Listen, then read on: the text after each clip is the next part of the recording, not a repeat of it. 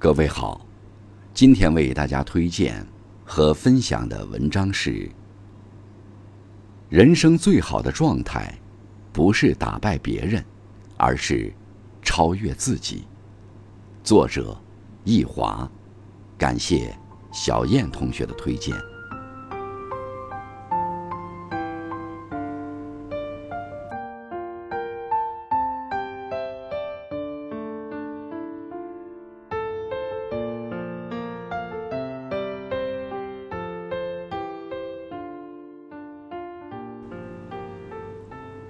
我参加过一次大型演讲比赛。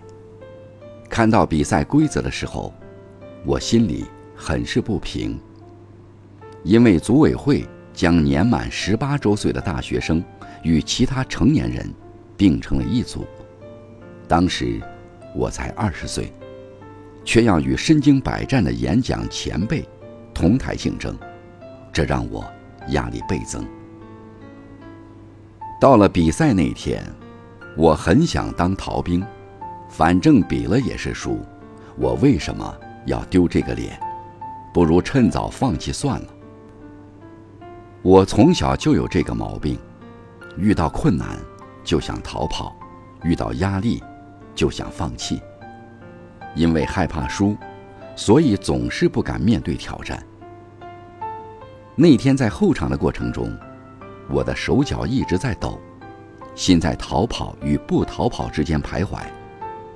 时间一分一秒的过去，当我最终下定决心要离开的时候，主持人却喊了我的名字，我不得不硬着头皮上台。站在讲台中央，面对着正前方的摄像机以及台下一双双注视着我的眼睛，我的心砰砰直跳。那时，我已经全然忘记了对输赢的顾忌。脑海中唯一想到的，就是怎样让自己找到状态，完成这场演讲。从台上走下来的时候，我听见了阵阵掌声。这突如其来的鼓励让我明白，任何成长都值得喝彩，即使你并没有超越任何人。生活中处处有竞争。我们总是奋力争先，不甘落后，但很多时候，我们的对手并不是别人，而是自己。我的父亲是家中最小的儿子，听家里人说，与伯父们相比，以前父亲总是显得不太成熟，玩心很重，不是与侄子侄女捕虾捉鱼，就是自己捣鼓一些玩具。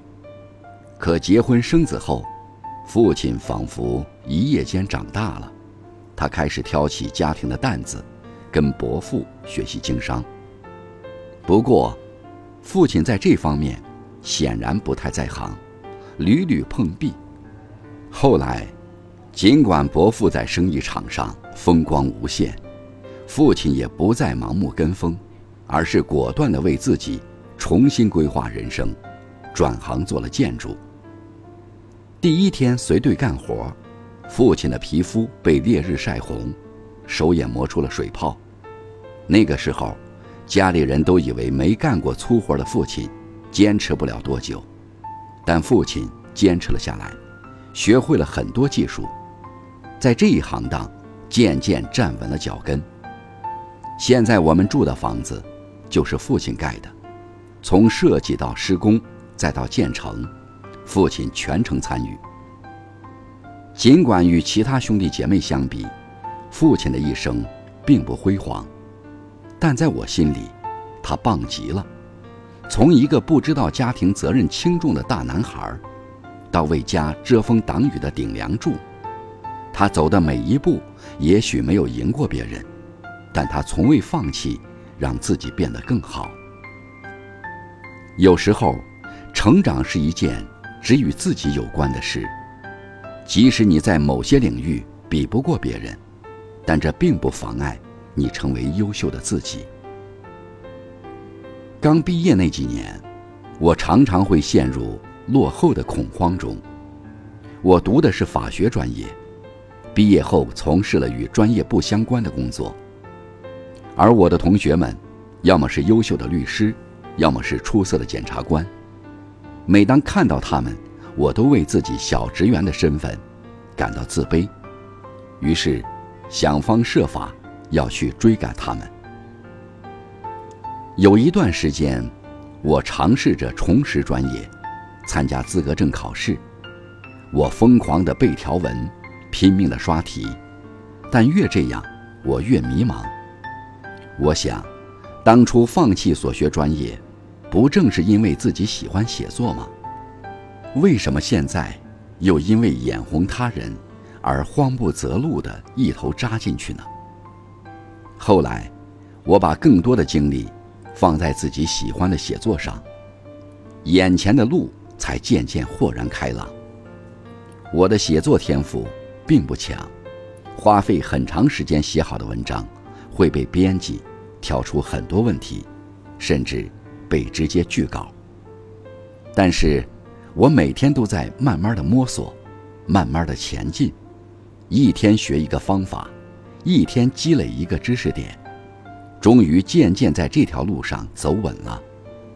看着自己每一天都比昨天优秀一点点，我很庆幸自己当初坚定了自己的路，没有盲目的与他人比。